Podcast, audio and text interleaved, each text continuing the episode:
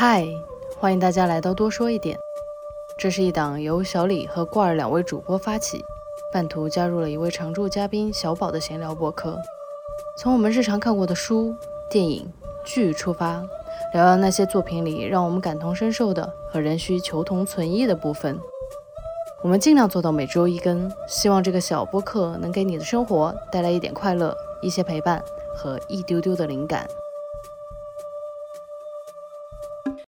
哎，我小李今天准备偷个懒儿，就是放弃掉我惯常的这一个主持人的角色，把这个桂冠移交给小宝。哪什么桂冠啊！真的是你之所以这么说，是因为你心怀愧疚。你介绍了一部电影叫做《年轻气盛》，然后咱们郭二看了说啥啥玩意儿？对，关键是不仅仅是郭二看了之后啥玩意儿的这种反应，我看了之后我就在想说，哇，我几年之前觉得这一部片子这么惊艳是为什么？这是为什么呢？这是为什么呢？啊，这个电影叫做《Youth》。年轻气盛，对吧？对，是第六十八届金棕榈的提名得主。他提了很多名，最后都没有拿奖，是吧？好像是哈。他拿了很多奖啊，只是金棕榈最后没有是他。奥奥斯卡也提名了，反正就是提了很多名。当年也是一个高分的电影，嗯啊，但是呢，就啊评价两极吧。好，那么谁来介绍一下这个电影的这个？剧情，哦，我来介绍一下这个心怀愧疚的人来介绍一下。你给我好好讲啊！如果你讲完了之后，不仅罐儿郁闷了，咱们听众也郁闷了。最主要的剧情就是发生在一个瑞士的养老院，然后两个退休老头儿，两个都是，哎，算是算是高端休假酒店吧，不是养老院吧？哦，对不起，我一开始也以为是养老院，后来发现年轻人和老人家都有。对对对，就非常高端的这个休假酒店。然后呢，就是两个退休老头儿，两个都是大艺术家，一个。一个叫 Fred，是一个呃誉满世界的这样的一个指挥家，呃，另外一个叫 Mike，也也是一个就是拍了。二十部电影吧，他们在电影就是电影里面说他自己拍了二十部电影的这样的一个非常厉害的知名的大导演，对大导演。然后就是他们两个在这个酒店里面发生的一些故事。然后听你这么说，他们好像一对儿似的。他们就好基友，但穿插在这个大的故事之下的话，就有一些小的小的子故事。就比如说这个叫 Fred 的指挥家老头拒绝了英国女皇对他的邀请，在伦敦去指挥他自己写的那个叫简颂，就叫简单歌曲的这样的一个。曲子。对他拒绝了这样的邀请，还有就是那个导演老头子，就是想要憋自己的最后的遗作，就带了一堆自己的这个小编剧、小编剧，然后就一直在憋自己的这个遗作剧本儿。然后，但是最后呢，剧本写出来了，然后自己的大女主就和自己合作了一辈子的大女主告诉他，这部片子老子不拍。对，结果他就在听到这个噩耗之后，就是跳楼自杀了。还有就是什么指挥家的老头的女儿被导演的儿子给甩了呀，就中间就反正发生了非常多。非常多的这种小故事吧，嗯，然后我就在此不多赘述了。嗯，我的妈呀，今天 大家可以感受得到吗？今天介绍剧情都如此之难，然后接下来的聊天会变得更加的艰难。罐儿，你有啥补充吗？对剧情？当时是这样的，我们写提纲的时候，小宝写了巨长的一段简介，嗯，然后呢，我看完了小宝简介，想，嗯，这就是就是你写的东西，就是我对电影的观感，就是很琐碎，对吧？不是，就是我看完想起了一句话，就是听君一席话，如听一席话。对，因为因为我在提纲上确实写了个剧情介绍，我真的就是大白话把这个剧情差不多都描述了一遍，也没多长，四五行字。但我我反正就建议，如果大家真的要听我们这期节目，还是提前先去看一下这个电影。嗯，它确实是有一点像话痨的那种片子，就是，大故事里面套小故事。然后，但它其实想要传递的所有的信息，都是在这种故事的细节里面给传递了出来。你要说它整体有一个巨大的主题吧，那可能有，就是我我自己感。觉啊，它这个剧情整个电影，它想讨论的就是究竟何为 youth，究竟何为年轻气盛的这种状态。看完了之后，我感觉它整体在讨论的一个话题，我不知道你们两位感觉如何？我觉得他讨论了很多东西，对，太多了，但是没有一个主题。我觉得主题当时我我唯一想想法是，这个导演是不是在给这个高端度假酒店打广告？也不是不可能。对它这个背景还挺有意思的。我我觉得这个片子有一个很重要的特色，然后这个可能也是就是评价两极的一个地方，就它中间呢穿插了很多莫名其妙的啊这个裸体的片段啊，这很奇怪，就是在一个瑞士雪山脚下的高端度假酒店，哪来那么多裸体？大家怎么那么有安全感，对不对？就是、嗯就是有很多。无论男女老少，真的裸体排着队，然后在那儿走来走去。有一个镜头是他们应该是排着队去做温泉理疗，然后大家几乎都没有穿衣服，穿有的穿了睡袍吧。我当时就被这个场景给惊到了，就是我觉得第一 牛逼啊，我不能想象我排在那样的队伍里面。就是如果有一个什么高端休假酒店限，限制了你的想象，主要是这件事情。咋了？又不是大开眼界这种电影，对吧？那那是你饱眼福，但这里男女老少，对吧？然后然后又非常真实，有很多老人家，对吧？非常富有的老人家，垮这个 我就不细说了。总之，第一就是我觉得莫名其妙，然后我不能想象我在那样的队伍里。第二，它有一点点像，它真的有一点点像那种犹太人当年排队进毒气室。我第一时间想到这个，嗯，倒也是真的有一点。啊，反正呢，他是用这些片段，就是在酒店里面，毫无疑问是住客哈，然后各种裸体的片段来隔开了酒店里面的人一个一个的小故事。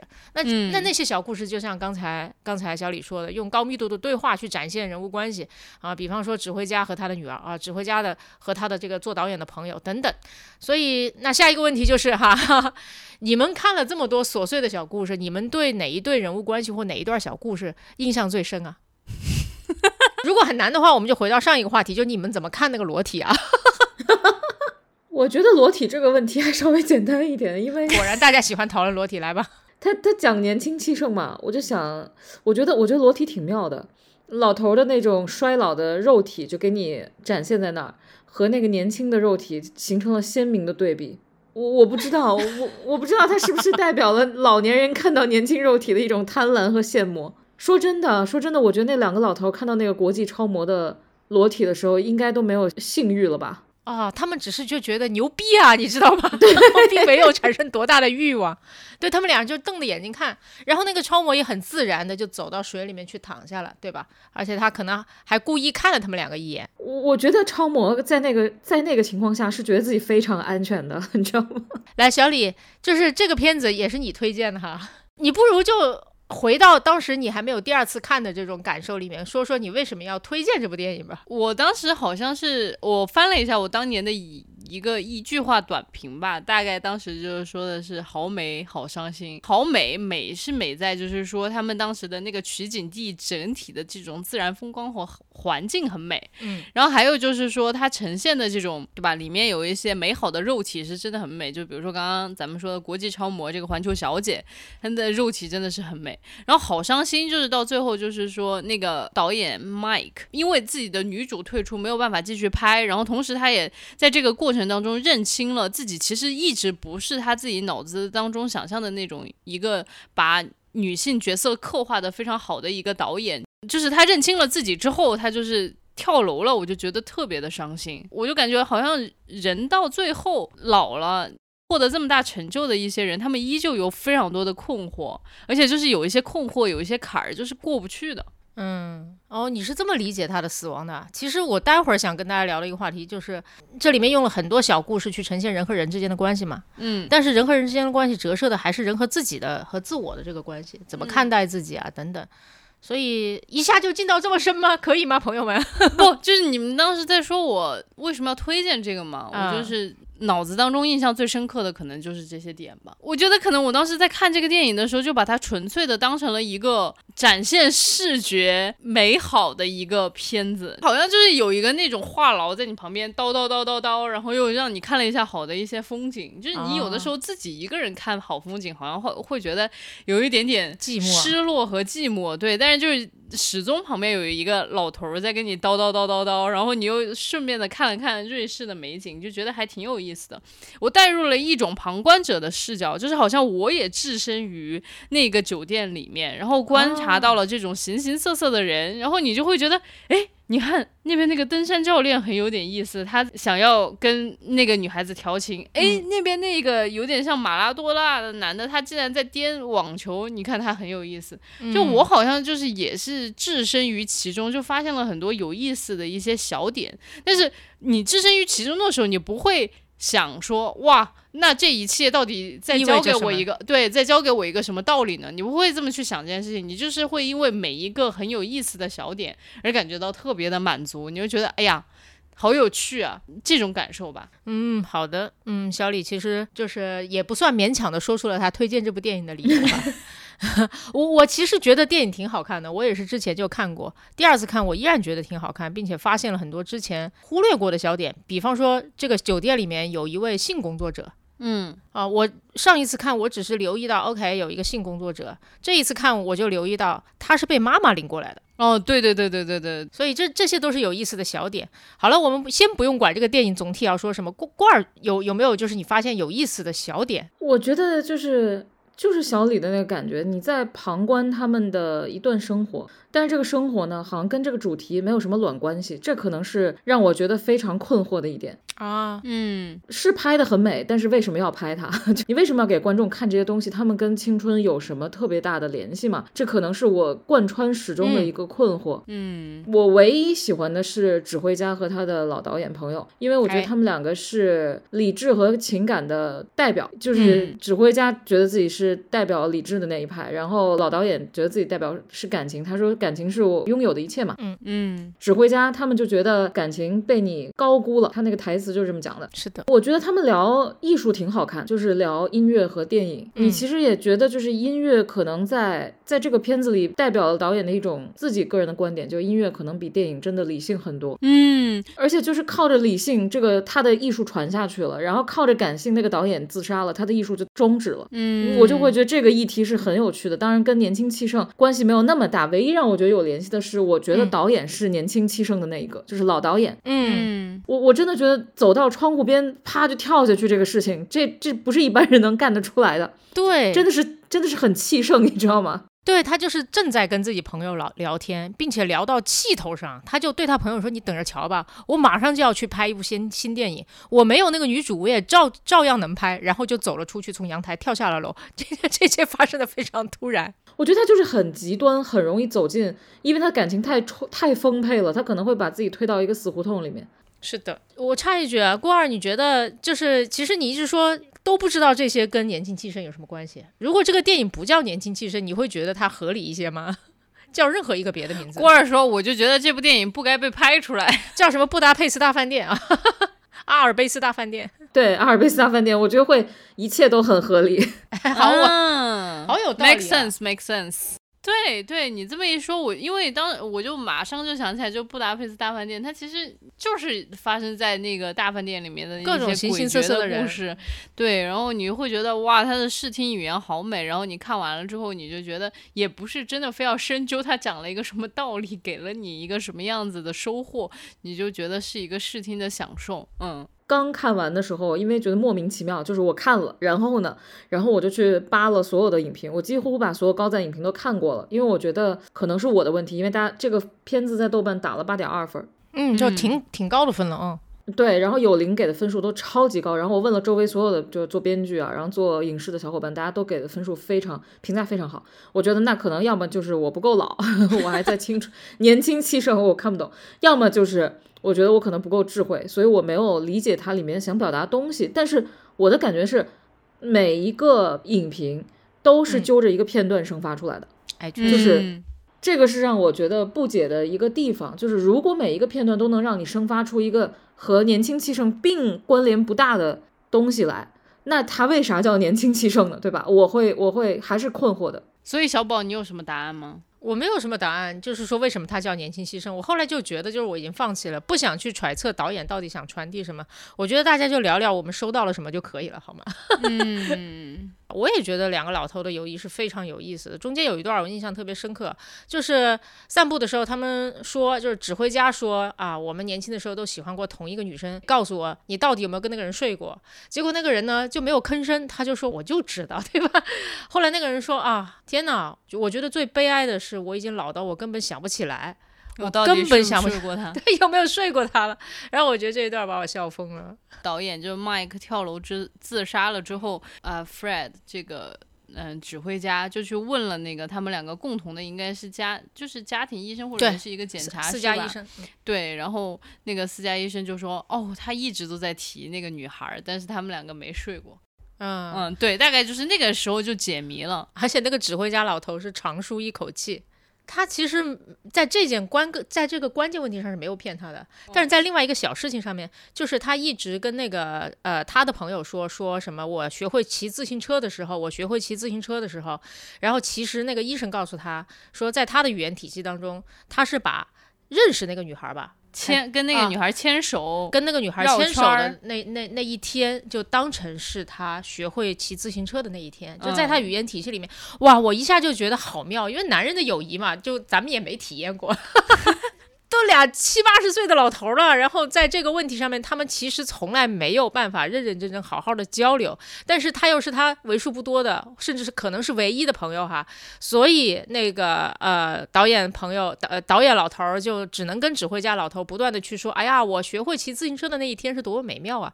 他想跟他分享，但是又不能直说，怕伤害他的朋友。哦，对，呃，我我挺喜欢这一个片段的。嗯我当时我就是因为我一直在找，你知道吗？我我是一直顶着那个呃 youth 这个名字，一直在片子里猛翻，然后就想到底哪里讲了，到底哪里讲了。我觉得这一个片段其实是扣题的。嗯嗯我当时很感慨的一点是，他们其实很多东西都记不得了，可能人生中的成就，然后拍过什么片子，和什么样的演员合作过，或者说写过什么歌，他们都他们都记不得了。然后人生中一些重要的阶段，比如说之前我就是就是他不是有一段是女儿说爸爸还跟男男人是就是好过一段嘛，爸爸还出出柜过一段，出轨又出柜，牛逼！他们其实都没有提，他们唯一想到的就是我觉得他们真正珍视的东西还是当年同喜欢过的一个小女孩。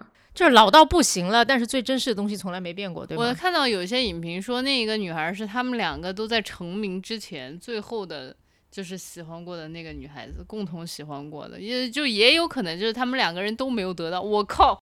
原来真的是在男人心中，永远都是那个没有得到的那个是最珍贵的。如果两个男人都没有得到的话，哇，那他真的是 double 的珍贵，好吧？对这件事情，在你们两个聊之前，我是有一个另外的解读的。我就是觉得两个人都七老八十了，就生活真的没啥乐趣了，想找一点给自己还能够有一点激情的那种话题来聊。可能就像刚刚官儿说的，其他的所有的事情都没有什么激情了，就唯有这一点点东西，他们可能还有一点点念想，然后还能引起他们一点点的讨论，感觉就是有一种那种没话找话说，然后那个话是在其他的所有的话里面稍微有有一点点意思的，对，稍微有点意思的。因为其实说实在话吧，我们就真的倒回去想一想，你们俩十年之前喜欢过的人，你们还记得吗？我不太记得了，说实在话。哦，十年前他是老张呗，我我这个人真的没有什么故事，你知道吗？嗯，好吧，那 pass 掉罐儿，然后小宝，你十年前喜欢过的人，你对他还有什么深刻的印象吗？就是不说你到五六七十岁，你还会谈论起来这个人，就你现在往回看，就是人我肯定还是记得的哈，但是就感受肯定都消退了。所以就是你就会觉得他都七老八十了，然后他想一个他几十年前没有得到过的女孩儿，然后他们还愿意谈论这件事情，我是觉得其实就是有一点没话找话说，就生活当中没有其他什么乐趣了。就是你认为这是刻意的嘛？我我反而觉得这可能就是会客观存在的，然后就自然的表达出来了。郭二不是说了嘛？然后也许哈，也许这个片子叫年轻气盛，就是因为他们谈论中的这一丁点儿小火苗，以及他们那种还要掩着、藏着、掖着的那个心。他们在聊天的过程当中，你看，他们也说到，他们都忘记自己的父母了，所以他们也会觉得，等自己的儿女老了的时候，也会忘记一切，就是自己为儿女做过的事情。嗯，对吧？但是他们还记得这件事情啊，总会还记得点啥的，真的是。我觉得你七老八十的时候，说不定还记得一些仇人，也挺好，也是年轻气盛的一种体现。那片子里面很逗，指挥家老头儿就说：“我愿意用我二十年的生命去换跟那个女的睡一晚上。”非常好笑，对吧？嗯，如果你到七老八十的时候还有这种念想，虽然看上去蠢蠢的，但也挺好啊，对吧？你还有欲望，就是指挥家说那个话就是打一个嘴炮，就他打嘴炮完全是因为他珍惜 Mike，他珍惜他的朋友。两个人在一起没什么好聊的。你看他们两人聊啥？哎，你昨天撒，呃你今天我撒撒就问你撒尿了吗？然后他说我撒了两滴，你撒了几滴？对，就聊大家的前列腺。对，就是聊前列腺。然后除此之外，你总要跟他一起花一些时间在一起吧？你总不可能说哇，那里的山好美，大家都知道的。好那，我增加一个选项哈，就算他是为了跟人有话聊，然后身边儿硬套就是自己没这个想法，身边硬套这个想法，我觉得也挺好。你还有在乎的老伙计，对吧？然后第二是电影里面他是真心在乎这个女孩到底有没有跟麦克有一腿的，不然他不会在麦克死了之后还要去问他的医生，你知道吗？他去问那个医生，你你我也觉得很妙，这个人这个人绝对是一个大艺术家，并且是一个非常自私的人，但这种自私也挺逗的。他在他朋友死了之后去问那个医生，不是说麦克之前有没有一些不太良好的精神状态，有没有一些导致他后来就是精神不稳定，然后突然跳楼的原因，他都没有问，他就问这个女孩的事情，你不觉得很荒谬吗？不，我的另外一个解读的就是，他其实是非常在意麦克到底有没有骗他，并不是说在意那个女孩儿，那个女孩儿对于他们来说其实就是一个符号性质的一个东西这我也同意。当他得知他老伙计没有骗他的时候，嗯他就呃释然了，然后就觉得我这一辈子交了这个伙伴，我完全相信你刚才发言啊，是因为之前我看过博尔赫斯一篇小说，我忘了名字，就是说两兄弟同时爱上一个姑娘，然后他们都爱得死去活来，然后无法做抉择，最后他们就决定就是约了一个地方决斗啊，然后就大概意思就是谁死了，那谁就认，赢了的那个人就怎么怎么样。好，然后一晚上过去，他们俩都没死，他们俩回来之后把这个女的干掉了。然后他们继续还是好好兄弟，你把这信吗？个女的杀死了是吗 Yes，所以这是博尔赫斯那篇小说。我知道博尔赫斯喜欢写神转折哈，但是我看完之后，我就觉得，嗯，OK，是有这样子的关系的。我觉得小宝刚刚说那个话是有意思的啊。我觉得他们俩为什么会在这儿聊这个女的啊？就一个是真的是记不得别的事情，这个是他们年年轻的时候、年轻气盛的时候一个非常美好的回忆。第二，我觉得就是你在聊前列腺啊、几滴尿啊，然后明天可能就要死了的过程中。这个东西就是这个女的，就是他们的那个年轻气盛，就是他们那一点点微光，就像那个大池子里面泡了一堆即将老就是腐朽的肉体，然后哎，突然出现一个年轻的肉体，就是那个感觉。哇，嗯，哇，全连上了。我觉得这个是对应的，所以我觉得我我其实想说两点，第一点就是他死后不是就是那个导演死后，这个指挥家不是去问嘛？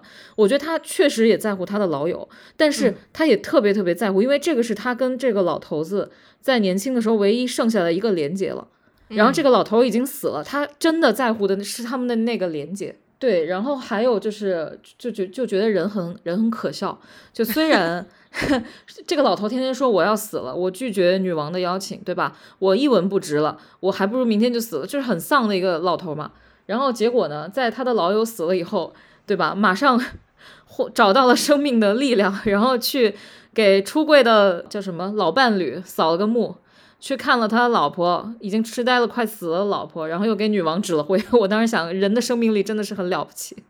哇，真的，这老头求生意志好强啊！这么看来，看到他朋友死了之后，感觉就是那种垂死病中惊坐起，嘚儿一下弹起来，把 所有该干的事情都干了，你知道吗我？就感觉，其实，在老子指挥家的生命里面，他其实是，我觉得可能人生到最后一秒走向终点的那之前，都需要在血液里面残存一点点那个 youth，就是残存一点那种年轻气盛的那种东西。他平时日常可以活得那么自在的原因，是因为麦克一直在他身边，他的那个年轻气盛的那个东西就在他身边。嗯，所以他就可以怡然自得。但是当麦克从这个世界上消失的时候，他还要继续找到任何的理由要继续活下去，他就真的得去蹦跶一下。我们好棒啊！我们居然为这部莫名其妙的片子之所以叫叫叫做年轻气盛，找到了那么多的理由啊！我其实有个问题想问你们，就是当时我们看《酒精计划》的时候，最后那个人也自杀了，对吧？然后这个老头也自杀了。当时我看到这个老头自杀，其实想到的就是那个体育老师。哦，嗯，但是我看那个体育老师自杀的时候，我特别伤心。我不是跟你们说我狂哭嘛？然后看到这个老头自杀的时候，我不但没有哭，甚至还有一丝想笑。我觉得我给我，我觉得他是一个非常戏剧化的人物，他给自己戏剧化的人物画上了一个戏剧化的终点，这是他喜欢的和想要的终结生命的方式。对，是的，嗯，然后我就觉得还挺圆满。怎么说呢？他不是一直都在写自己最后的那个脚本嘛，然后他就觉得那个东西绝对会爆炸，绝对会爆炸，然后他就一直想着，就是说跟我合作了这么久的这个女主，她一定还会跟我继续合作，然后这会成为我最牛逼的一个遗作。然后结果他发现这一切都泡汤了的时候，他就自己给自己演了一个遗作，他就是通过这种爆裂的自杀的这种方式，就是让所有人都记得，这就可能根本记不得他死之前导导演的那些烂片儿，但是所有人都会记得他是那样去死的，而且他那样的死亡的方式也让那个女主永远的记得他。哎，真的，这可能就是他最后一次让全世界都能记得他的一种方式。不过围绕着这个老头的死亡啊，我我我也还有两个问题啊。第一就是我嗯前面提到的，就一个人是怎么样做到。就前一句话说着我还要再拍一部电影，吓死你们！下一步就跳上了阳台，然后我就纵身一跃了。这是第一个，然后第二个就是真正就是除了就是除了这种我想要让世人印象深刻，我想要就是在这个世界这部电影里面或者生命这部电影里面，我不只甘心当一个群演，我得当一个牛逼的主角哈，当一个悲剧英雄。除了这种意意意念之外，还有没有其他的原因啊？对，就作为我这么一个小心谨慎又龟毛的人来说，我真的很难理解，怎么能上一秒钟说我要拍最牛逼的电影，下一秒钟就去自杀？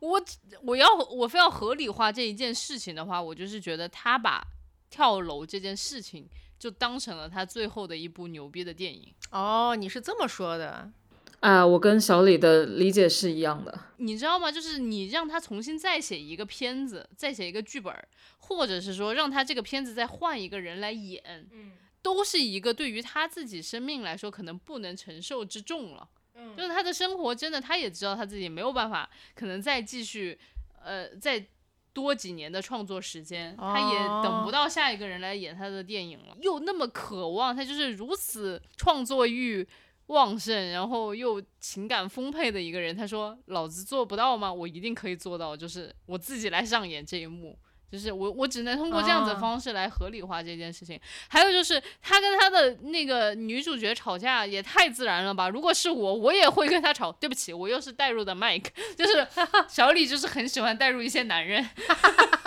你想，你我当年把你捧红了，对吧？我自己那么想实现的，我最后的一个遗愿，你竟然不愿意帮我实现。嗯然后你要去拍一个我可能根本都看不上的艺术形式，which is 电视剧。对，而且是那种非常糟糟糕的那种口水化电视剧。对，就是我会在心里面就会想说，你跟我的情谊难道不值那点儿钱吗？就是难道比不上你去拍一个那么糟心的电视剧嘛？就就是你很愤怒。对我我会太愤怒了，我就觉得就是你耍了我，然后你而且是在我生命的最后几年，我如此的孤注一掷的时候，你这么来耍我。就是他，我觉得自杀是一种非常绝望的情况下才会采取的一种动作吧。就我觉得他也许是为自己想好了生命中一个特别圆满的句号，就是我把这个遗作拍出来。你想想，这个他说是精神遗作，名字都取成了生命中的最后一天，嗯，他就已经想好了这就是他最后一部电影，然后世人会用这个方法来铭记他等等。结果就是遭遇了一场暴击，想的好好的一切就垮了。然后我不知道，就是一个人给自己构建了一个仪式，然后这个仪式被完全的拆掉，这种这种感觉是怎么着？把他压垮的其实不是这个女演员，嗯，拒演她的这个电影，而是女演员说，就是你这几年拍出来作品全都是屎。她说，就是咱们交情这么深了，我我不如跟你坦诚，你这几年拍出来都是屎。那么我觉得这个是这个是压垮他的最后一根稻草。他说好，既然这些东东西都是嗯屎，那我最后一步他也看到剧本也是屎，然后他们最后一段，他们最后那个结尾不是老写不出来吗？那不如就让我纵身一跳完成这个剧本的最后一段。嗯我觉得是这个感觉，就是因为刚才小李说这个，我我没有想过，但我觉得很妙。就比如说啊，有一天昆汀突然拍出了一堆屎片子，大概十部，你就说这个人跌落神坛了，然后他突然自杀了。你永远会记得他，对吧？当年很著名的大导演曾经沉寂过一段，然后他自杀了。你永，嗯你真的是世人一辈子会记得他。被小李这么一说，我开始有点怀疑之前有些名人自杀的一些动机了。好有道理，哎，我觉得很妙。你们两个的说法哈，恰恰就是在一定程度上，你们就看到了自己比较偏好的那一部分东西。比方说，郭尔毫无疑问，你是作为一个创作者，所以就是创作者这种自自尊被刺伤，就是作为那个 男主来讲，创作者被人说作品屎，而且是自己合作很长时间、非常信任的大女主，那你肯定受不了。小李是受不了被人背叛，对吧？说不讲义气，老子当年帮了你，对吧？哦你现在这么说，对，弄死你啊对对对对对对，嗯，那你呢？我啊，我就是觉得他想想的好好的一切，然后突然被拆毁，他无所适从。所以我甚至觉得那他说完那句话和就突然跳下去的那个动作，也许中间没有那么强的逻辑关系，当然是可以连得上的。这一切都特别像他们强行的要去想那个人。就是在他们剧本当中，那个男人死亡的时候要对女女主说的那句话，特别像。你看他们一堆人脑袋凑在一起，每个人说一句，一个人死亡前说的最后一句话，很多你觉得对的话都是莫名其妙的一句话，是不是道歉？是不是感谢都没有那么严肃。有个人说出来，我觉得说的特别合理。那个人死前最后一句话是莫名其妙，就说：“哎，我二十二十多年前有个钥匙圈，我放哪儿了？”嗯，然后这可能才是生命终结的时候的样子，就是莫名其妙，带着带着一丝荒谬。但是其实你能看到这个嗯导演和指挥家的一个特别大的区别啊。我觉得嗯虽然他们两个是好友，然后也是情感跟理智对立嘛，那对于导演来说，我的作品就是我的一切。如果我的作品都是屎的话，我我觉得就是那个女演员拆穿拆掉了她生命的最后一个支点，一个连尿都尿不出来的老头，然后还这么珍视，哎，对，还要创作，还珍视自己作品，然后发现自己所有的珍视都是屎，我觉得他就没办法再继续接受自己活着这个事情。他是把他的作品当做一切的，但是反观那个指挥家，他其实我觉得音乐，我所以我觉得很好笑。大家都说你要投入一切才能做好一件事情，你要燃烧你的生命。哎，这个导演燃烧生命，但是那个指挥家明显没有，他身体好的 像马，对不对？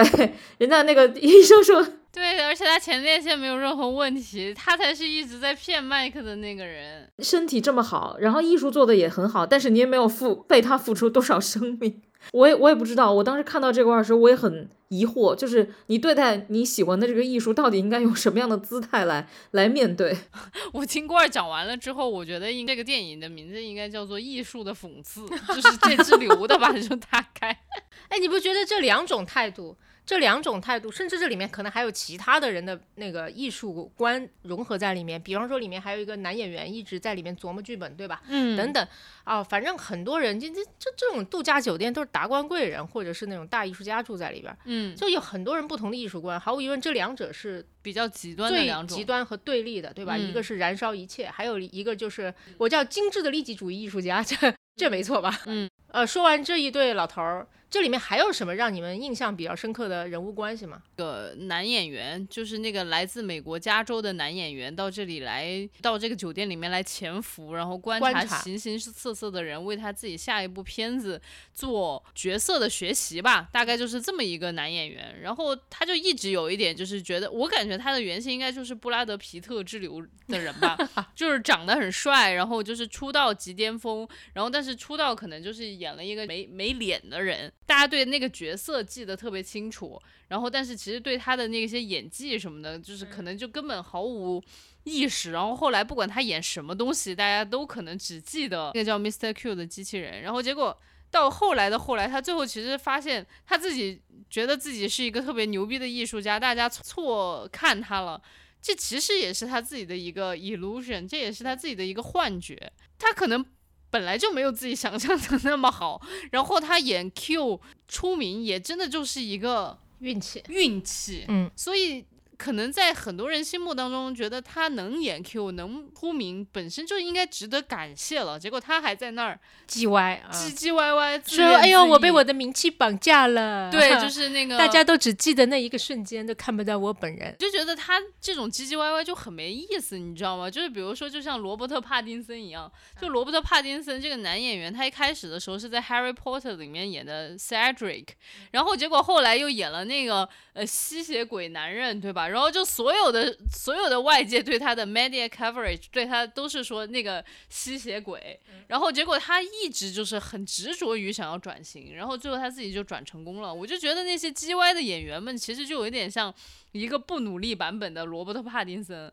就是就成天就在说，大家就只会把我当成吸血鬼，然后但是他并不做什么东西。哇，从这里我也看出来，小李真的，你是不是之前节目里面就说过你喜欢努力的人，你讨厌不努力的人？啊，不不不，但是就是在这个电影里面这个男演员他其实也做了非常多的努啊力，他是努力，他只是他就是叽歪。对他又叽歪，他就觉得我做了这么多努力都没有被被人看到，所以其实这更是一个巨大的对比，就是有的时候你的努力就是不会被人看到，然后你被上帝眷顾的那一下，可能就是一个。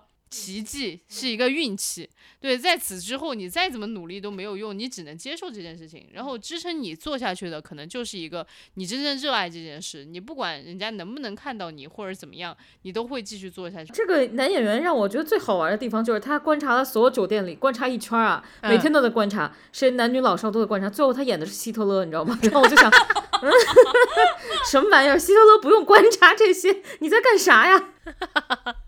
对，反正我也觉得这也是一个巨大的讽刺。我觉得很有意思，我不知道该如何评价他努力啊，因为我也不是就不懂演员的演技到底要如何修炼。但我看到他确实希特勒的动作里面融合了很多他观察来的细节，嗯，就比方说他观察老指挥家啊，吸鼻子，吸鼻子，拿那个手帕擦鼻子啊。但这老指挥家还是一个有身份的人，对不对对对所以他擦鼻子不是像我，就是手指捅到鼻孔啊这种。那个老指挥家擦鼻子擦的还算优雅的哈，所以他也学了这个。他反正就集合了好一些动作，包括他喝汤的动作啊，什么都是在餐厅里面观察的。这是我的观察，那我就不知道这个演员，你你光儿你怎么你怎么看待这个演员呢？我问一个具体的例子啊，就是说，如果让你去合作这样一个演员，然后你会觉得高兴吗？我不配谈论这种问题。然后，但是我看到这个演员，big，think big，没有，我看到这个演员，我觉得非常好笑，就是他，他挺努力的，但是他他很好笑的一点就是别人没有看到我，别人看到的是 Mr. Q，你们要看到我，看到我，他是这种人。然后最后他演了一个什么玩意儿呢？他演了一个集合了其他观察了其他所有人动作的希特勒，这不是他，这不是他想表达希特勒。然后我就觉得非常荒谬和讽刺。其实导演我觉得在这里面用很多很多小故事也讽刺了非常非常多人啊，比方说里面有个马拉多纳，我觉得他就应该是马拉多纳本人，就是不不是他演的哈，就是他饰演的是马拉多纳本人。嗯啊、一个胖到不行的大胖子，然后几乎已经完全无法移动了啊、然后在发呆的时候，别人问他你在想什么，他说我在想未来，但都大家都知道他已经没有未来了。作为一个体育明星，他已经没有未来，但他喜滋滋的说我在想未来。我觉得其实最讽刺一点，特别好笑是导演就在说电视剧这个事情，我忘了是谁和谁在讨论电视剧，说电好像就是女演员跟导演说电视剧是屎，然后说不，电视剧是未来，然后我看到一个评论说这不就是想说未来是屎吗？哎，但是最好笑的是这个导演他去做了美剧的那个天我的天才女友的制片，哦，这个点我我在想，哎，这有什么联系吗？我就觉得非常微妙。哦，这样说来真的很微妙哎，就是那种一边自己做着这件事情，一边骂自己的感觉。上次咱们不是看了一个导演朋友拍的电影吗？因为是朋友，所以你很清楚在那个电视电影里边儿有很多他自己的痕迹，对吧？你可以对应得上的。所以我觉得这个电影里面绝对有很多导演自己的痕迹、自己的观点。哦，我我自己的想法可能就是说，他对这个电视剧其实是有非常大的一个抵触，然后对，但又知道不得不去做，哎，呃，但是。呃你不得不说，我的天才女友她不是一个普通的电视剧，它哦做的质感当然是已经非常好非常好了。我就觉得她可能是尽己所能的想要把这个，对吧？就是电视剧屎一样的电视剧变得不那么像屎。好，那咱们人物关系呢就很用力的也聊到这儿了啊。这个你们不不觉得这对父女非常的诡异吗？他们为什么睡在他们为什么睡在一一间房里啊？而且你会跟你爹谈论谁的就是床上功夫更好吗？然后我当时想，这个是老外的普遍行为，还是这对父女的诡异行为？这确实很妙。完了，这已经超出了我们的生命经验。首先，我们不是老外的妇女，哎，但这其实有一个过程。我觉得他们在聊床上功夫这件事情，其实有个过程，有一开始根本开不了口，对吧？根本开不了口是这个女生的被甩了嘛，然后这个老头儿，然后就从其他地方打听来，被甩的原因是另外一个人床技更好，他就觉得很尴尬，就没有办法跟自己女儿说，女儿就发脾气说：“你不是问到了吗？你他妈告诉我，你告不告诉我？不告诉我，在这尖叫，信不信？嗷嗷嗷，就一直在叫。然后呢，老头儿真的没办法说，啊说就说吧，他说你说你床技不够好，然后女儿就惊呆了，然后就说你他妈的也没必要跟我说这种话吧？对呀、然后我觉得老头的内心 OS 就是不是你让我说的嘛，对吧？那那一幕也很好笑。好，就过了这一会儿，然后接下来就是到他们一起在做 SPA 的时候，这个男的好像就说什么“我理解你”，就是这个老头说对女儿说“我理解你”，那女儿突然大发飙，就大骂了一气，说你理解个屁！还有就是说什么你年轻的时候出轨又出柜，根本不管我和我妈，叭叭的。然后我觉得老头心里也是很莫名，我想安慰一下你，怎么被攻击了呢？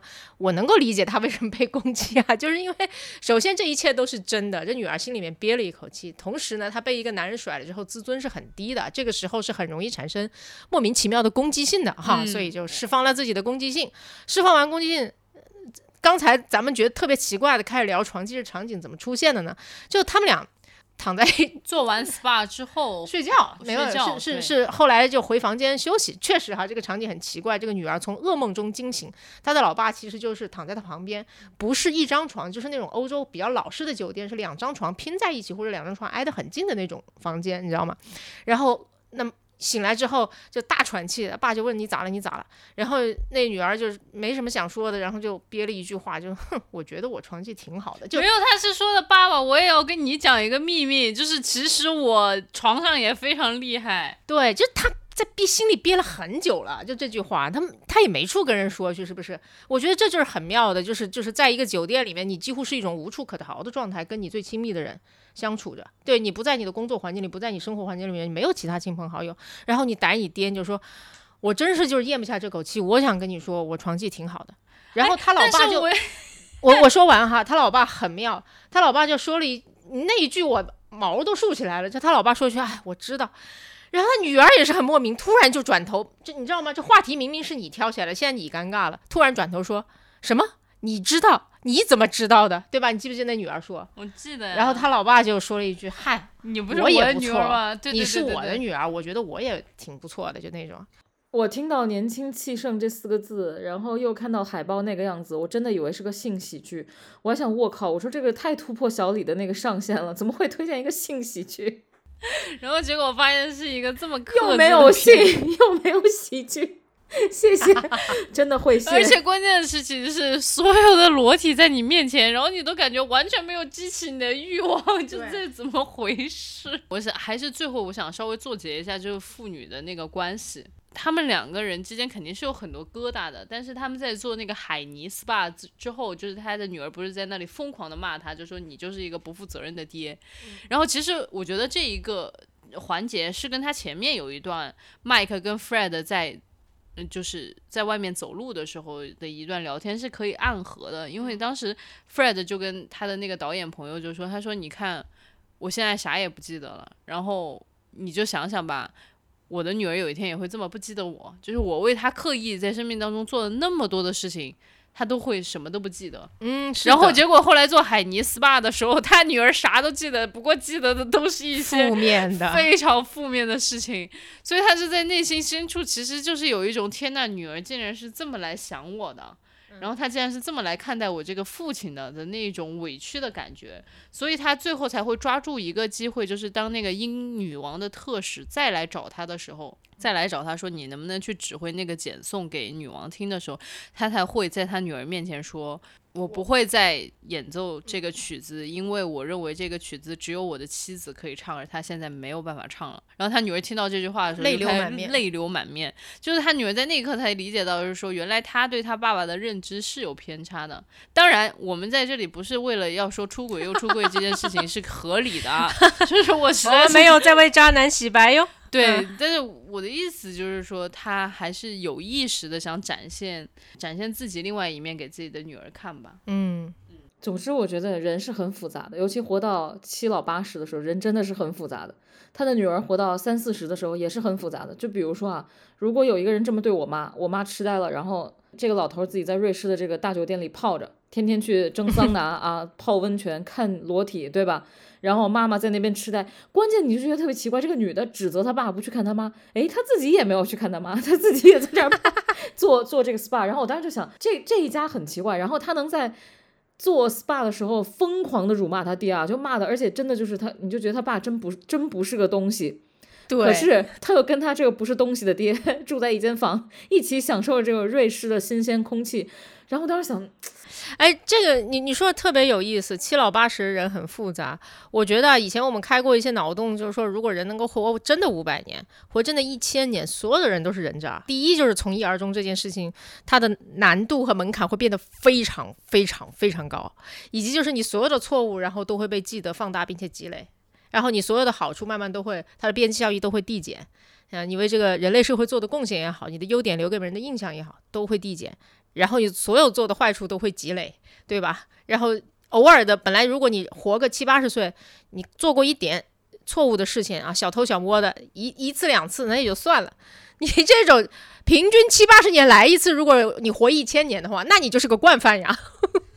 可能所以就是说，有限的生命其实是给是上帝给我们的一个礼赠。但我我觉得就是活那么长时间，你确实就很难找到任何的新鲜感了。嗯，对，就是你活下去的那个，就是在你血液里面的那个 use 的值会越来越少，然后你就是像一个行尸走肉一样走在这个世间。哇哦，小李，谢谢你，我们都聊到这么飞了，你还能扣题。说什么不重要，我们接收到了什么才重要嘛？那那我随便说一个我接受到的东西，我看看你们对这个有什么看法？就是还是这个阿尔卑斯大饭店啊，就为什么是这个饭店的背景？其实我看过不少以饭店为背景的故事，我就想请教一下专业人士郭二，就是饭店啊、酒店啊，或者这种短途旅行的这种这种休假的地方，是不是展开一个好故事的这种好的背景啊？对吧？对啊，它是不是常用的一种背景？反正饭店吧，酒店这肯定是杀人片的 常用的背景。对，为什么呢？这也很妙。为什么杀人片有也喜欢用饭店酒店？因为我想到这个的时候，我就觉得我就想到了《闪灵》。你你你在平时的时候不好下手，你在一个。相对来说，就是对他们这个这个地域这个酒店来说是半开放状态的地方，你肯定下手是要比平时生活中要容易很多很多嘛。我觉得酒店是这样的一个存在，相对来说很开放，相对来说又很隐私。你因为你我我们当时就是每一次下剧组都在酒店嘛，然后对你每一个隔间里面都是你自己的小天地，对吧？但是比如说你在楼道或者电梯里做一点什么啊，跟谁说的话，其实大家都知道。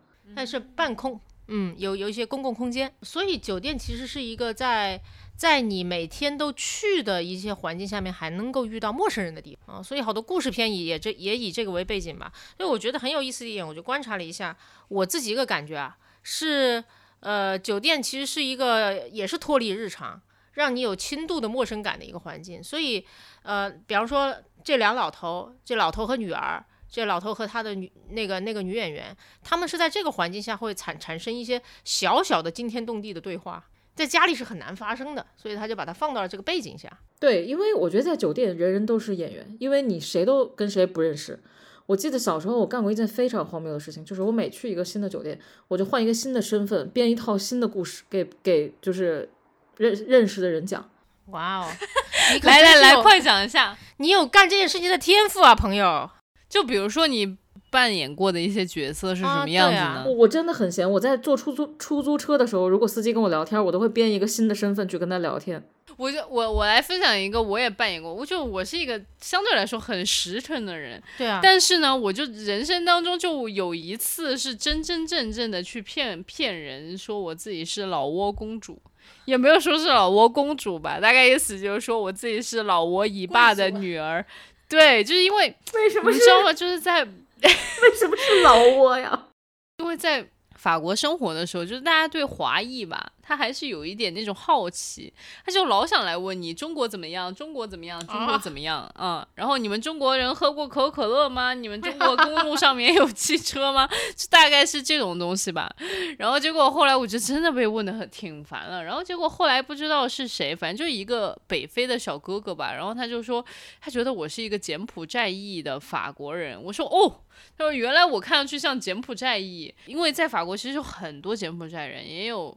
不少老挝的，然后就是其实他对，但他们对那个国家本身的那个兴趣有没有那么足？对，而且也分不太清楚。对，也分不太清楚。就是他他对中国、韩国、日本，但他们有好奇，就你说你但凡说你是韩国人，他们就会说 K-pop，然后说日本，那就是法国人非常喜欢日本人，呃，非常喜欢日本文化。然后对中国人，他们就会觉得就是说，哇，中国一个崛起的国家，我对你们真的是太好奇了。你们现在还裹小脚吗？他真是开玩笑，就大概就是这种，然后我实在是太烦人家一直不停的问我国家的事情了。然后我就随便就想了一个，我说我就是一个老挝一霸的女儿。然后他们就说啊，结果后来发现一堆麻烦事情，他们就问对你自己就是理智一点，你想一想，你不希望他们问你中国的问题，你就编你是老挝的人，人家就不会问你老挝的事情了吗？怎么会有人听说 you are Chinese，然后就说啊 China 怎么怎么样，然后听说你是老挝的，他就他就闭嘴了？怎么可能？他就是对老挝这个国家没有什么兴趣，他就会闭嘴啊。我当时就是这么想的，然后结果后来人家就开始问，哎，你们老挝的国王叫什么名字？更牛逼，因为这是人真不知道。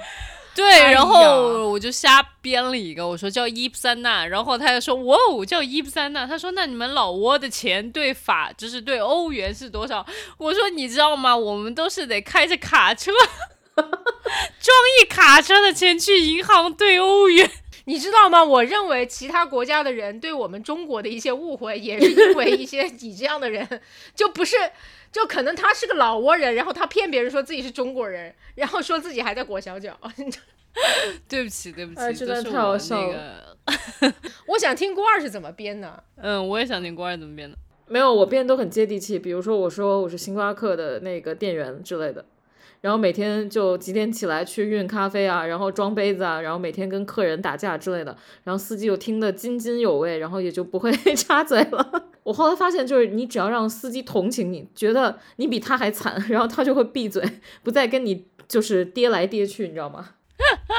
我觉得谣言是这么产生的。后来就有一个人坐上了这个的士，这个的士司机说：“你知道星巴克是怎么回事吗 感觉这是北京特有的特色。”我没有什么荒谬经历，我但是是这样哈，因为我从来没有在一个酒店生活超过什么两周，我觉得得差不多生活个两周左右，你才能够慢慢的，比方说观察到跟你同时吃饭的一对夫妻。其实是一直不说话的，对吧？就像酒呃，就像这个电影里的人一样，然后你才会慢慢的跟一些陌生人建立一些奇怪的连接。虽然你根本不知道他们叫什么，也不知道他们背景，但你知道，哎，这个点这个人就会出现，然后会在花园里面跟一些人有一些点头之交。我觉得真的得两个星期才有这种感觉。嗯，但是。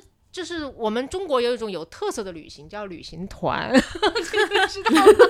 就我们不住休假酒店，但我们有旅行团，在旅行团里面我们会朝夕相处哈，跟一些陌生人啊、所以其实之前呢，我因为旅行，曾经跟一些人关系非常非常好的，当时就觉得我们回来会要写信啊，会要去彼此的城市玩儿，但是回来之后一个礼拜之后，我们就忘记了彼此。所以这也是一种，我我我确实也觉得，就是旅行当中是可以呃创造一些小的改变的，就是因为它有是一些陌生的因素刺激吧。嗯，你们有过类似的经历吗？除了瞎编自己的身份这种，也是旅行团。我我有一个非常好笑的经历，就是纽约留学生都会飞到佛州或者飞到加州去过暑假、过寒假、过寒假。然后呢，很好笑的是，我跟老张都不会开车，就非常非常不好意思。那会儿就是没有人想过要学车，觉得学车特别不酷，觉得一辈子都要骑自行车，你知道吗？那会儿是什么？那你怎么穿越美国呢？我就想知道，真是骑自行车。就坐飞机嘛，坐飞机嘛，发现到加州肯定是要开车的，都是公路嘛，没有什么像纽约这种发呃发达的地铁，然后就想着怎么办呢？然后我妈就提出了一个很好笑的建议，说给你报一个国内的呃国内的旅行团，你们飞到加州，他们从中国飞过去，然后你们一起在加州玩耍。妈妈是天才，然后，而且死贵，你知道吗？真的就比自己旅游贵出很多去。我妈说，但是你们就是来都来了，对吧？也不能不去加州呀，就去吧。然后我们就跟着旅行团大爷大妈，然后还有那种新婚夫妻就去了那种十天十几天的那种加州，就是从从三藩，我们先自己去玩了三藩，他们连三藩都不去的。哦，然后再飞到飞到洛杉矶，这个团很妙，就是最后从洛杉矶还要飞回纽约，到纽约还有一天逛奥莱的时间。然后我妈说这天呢，我就给你们没有报上，所以你们还少比别人交一点钱，然后就这种。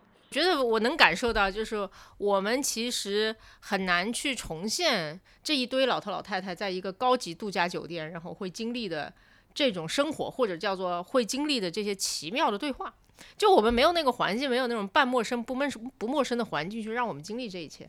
嗯，我们要要么就是全然陌生。我相信你就是那个旅旅行团下来也没发生什么特别的事情，对吧？就是发生了一件非常离谱的事情，而且这个离谱是由我 是由我引起的。哦，是吗？加州不都是村儿嘛？然后就是那种荒野里面有一个加油站，然后里面就会有中国超市，导游就会带着那些老头老太太进去买一些贵到离谱的烂货，你知道吗？就全都是 Made in China，然后老头老太太哗就进去抢，然后他们就看我不买，就问为什么，我就很义愤填膺站出来。我就说这些东西都是中国制造的。我说你在纽约的街上买一刀一个，你在那买五刀一个、十刀一个，他就是骗你钱。然后 后来导游扬言要打我，你知道吗？我觉得郭二的这种旅行经历比较像是泰囧那种类型，而不是阿尔卑斯大饭店这种类型。我觉得休假确实有两种模式，一个是阿尔卑斯大饭店这种模式哈，还有一种就是泰囧模式。我觉得我们都是泰囧模式。我觉得就是钱没到那个份儿上，都是泰囧模式。哎，其实真的，我我我是没有想到，就是这个片子，我和小李都觉得好看，豆瓣评分也高，但是就不知道从何聊起。我我不知道它是不是就是已经算作是一种。艺术电影啊，就是艺术电影就是很难聊的，可能艺术电影就是需要专门的艺评人。艺术电影不是我等人类可以聊得通。对他可能就是比如说从一些拍摄的手法啊，然后剧作的这个写作的结构啊，就是我觉得我们三个人里面真正有资格聊这个的，就是只有官儿，我俩就是在那儿瞎比一比呢。对我就只关心上面的裸体。没有没有没有，我觉得我完全看不懂艺术电影，就是我觉得艺术电影就是那种。磁场，他跟你对上了，他就对上了；他跟你对不上，他就对不上。其实特别看导演的某一部作品，就是我，我觉得他那《绝美之城》还挺好的。然后到这部，我就觉得我看过，我看过《绝美之城》，因为大家都说特别厉害，特别艺术。就这种东西，在年轻的时候你都会想挑战的。我们真的很妙，我们俩没看过《绝美之城》，我们直接就看了这。我没看懂，但是我觉得很美，对吧？《绝美之城》。但是这部就是你会觉得也很美，它的构图跟那个很多灵性的地方，比如说那个和尚唰就飞起来了那块儿，它是有灵气的。但是你就想，so so，挺好。哎，说到这种看不懂的艺术电影啊，我在这里啊，咱们直接进种草环节，我来种一部电影吧。就之前我跟那个郭郭二说过的《神圣车行》啊。然后大家可以去看一下，真的，你们能超过撑过十五分钟都是厉害，好吗？如果能够看完，并且表示，哎，我明白，我真的就给你跪下。没有这电影，我是好多年前，差不多整十年前看的吧。当时我整个一个大震惊。说老实话，我没有觉得他说是难看到炸裂哈，但他真的是太。晦涩，并且太莫名其妙了，你知道吧？如果只是晦涩，但你大概明白它什么意思，你不会有那种震惊的感觉。但这个真的是非常厉害。然后，呃，我看完之后，我觉得我能够体会到一些什么东西，但是我完全不能够讲我看懂了。嗯，这太神奇了。就总之，这是我这辈子，我回忆了半天，这就是我这辈子看过最奇怪的电影。所以大家可以挑战一下。我想推荐一个，就是叫马克·荣森的声音纪录片，大概就是这么一个片子吧。就是我们因为总是都在聊电影嘛，然后也是在聊一些电视剧什么，它其实是一个视听双重的一个享受。然后，但是就是电视剧的话，可能就是比如说剧情的推动让我们觉得更有意思，电影可能更多的是视觉的享受。然后，但是马克·荣森的那个就是。Apple TV 吧，他做的一套系列的纪录片，它是讲声音这种美、这种神奇的东西。就是比如说，他会带你去这个世界上最安静、最安静的一个房间，他们是专门设计，就是用很特别的材质，就你在里面就是寂静。让你体验，然后他还去一些隧道里面去专门去收集一些很奇特的声音，然后包括他也讲了，就比如说那个 hip hop 音乐，它是怎么一开始的时候通过取样的方式把这个音乐的这种类型做起来的，然后你就会发现，哇，原来声音有这么多奇妙的地方，就是可以这么去玩它，我就觉得。挺有意思的，推荐给大家吧。就是大家其实看的东西挺多的，然后现在越来越多人听播客，然后我就在想说，再往前面推一点点，让大家去听一下声音本身它的这种多样性，其实挺有意思的。嗯，好啊，声音纪录片。关儿呢？我的推荐其实也没啥推荐价值，因为大部分人都看过了。就是我最近非常上头那个《怪奇物语》啊，对，嗯我从第一季一口气端午就几乎不睡觉，然后看到了第四季。如果要用一句话推荐它，你会怎么说它？它是寂静岭版的《请回答一九八八》，我的我的天，天呐，牛逼！或者说是三次元惊悚版的《哈利波特》。那你哎，它四季你觉得它是有一个就是剧作的质量有一个滑坡吗？还是它一直高水准？一很很厉害，开篇嗯就引起了你极大的兴趣。二稍微有点无聊，三巨无聊，但是四哎它好起来了，它竟然好起来了，这个我觉得很厉害。嗯，可能本来在看看完三之后就觉得这部电视剧应该不会烂尾了。嗯，对，很多人当时都这么说的。哎，没想到第四集他接他接住了，他把他挖的坑圆回来了。厉害。但我觉得，但我觉得剧作无所谓了，就是你完全陷入了这个主角团，然后你跟他们成为了好朋友，他们是你暑期的限定小伙伴，你就会觉得这种哇哦，被就是一种儿童年的那种快乐回忆给包围了，嗯，所以非常上头。哎，我真的觉得郭二是非常好的观众，你知道吗？就是如果我作为一个内容创作者，我知道我的观众受众里面有郭二这样的受众，我会非常开心。就因为我会觉得我在里面埋的所有的小梗，我的那些精巧的设计，他都收到了。对就比如说他刚刚说什么限定的小伙伴，在我这里这种东西不存在的。我我说限定小伙伴，我不知道你们小时候童年的时候七八岁有没有跟在暑假的时候跟外面的那些小破孩儿一块儿跑跑跑跑打打，然后哎你们是一个你们是一个 team，当时你就觉得这个 team 全世界最棒 啊，我们就是 正义的使者，就这种中二的这种。这个我完全能体会，但你能解释一下什么叫寂静岭版的吗？我听到那三个字有点劝退。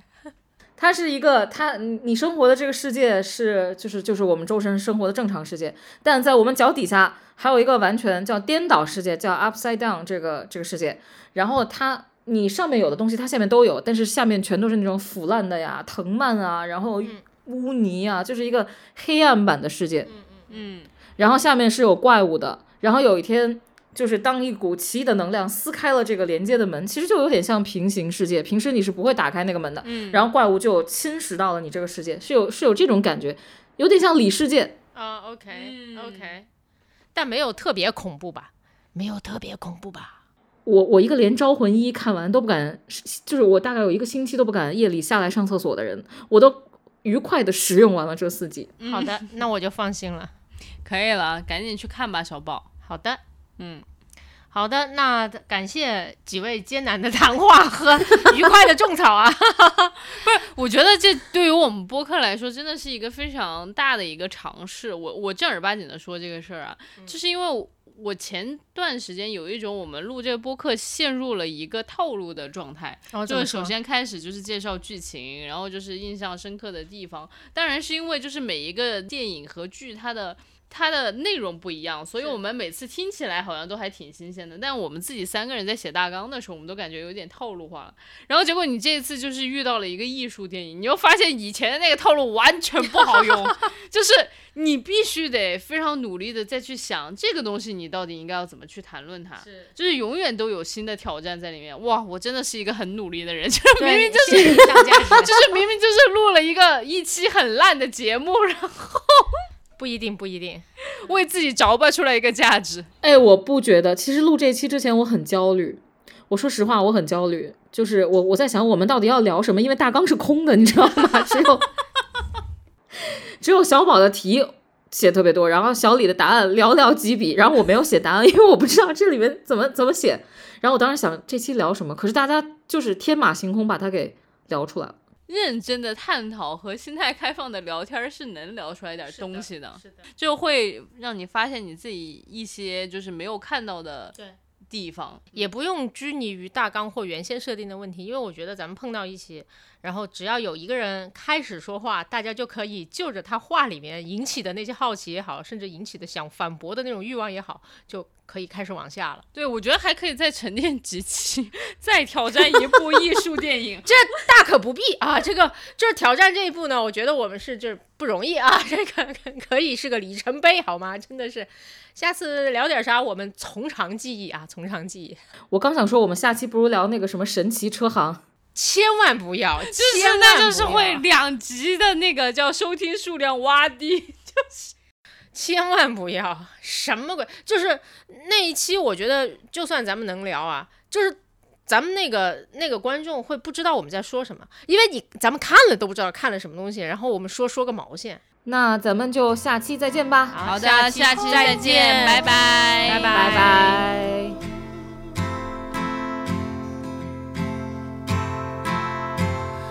Please don't see just a boy caught up in dreams and fantasies. Please see me reaching out for someone I can see. Take my hand, let's see where we wake up tomorrow best laid plans. Sometimes it's just a one night stand. I'll be damned, Cupid's demanding back his arrow.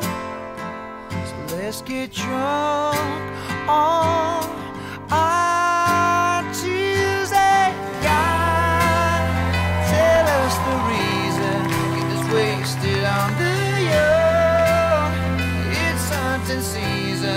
the lambs were on the road searching for meaning. But are we all lost stars trying to light?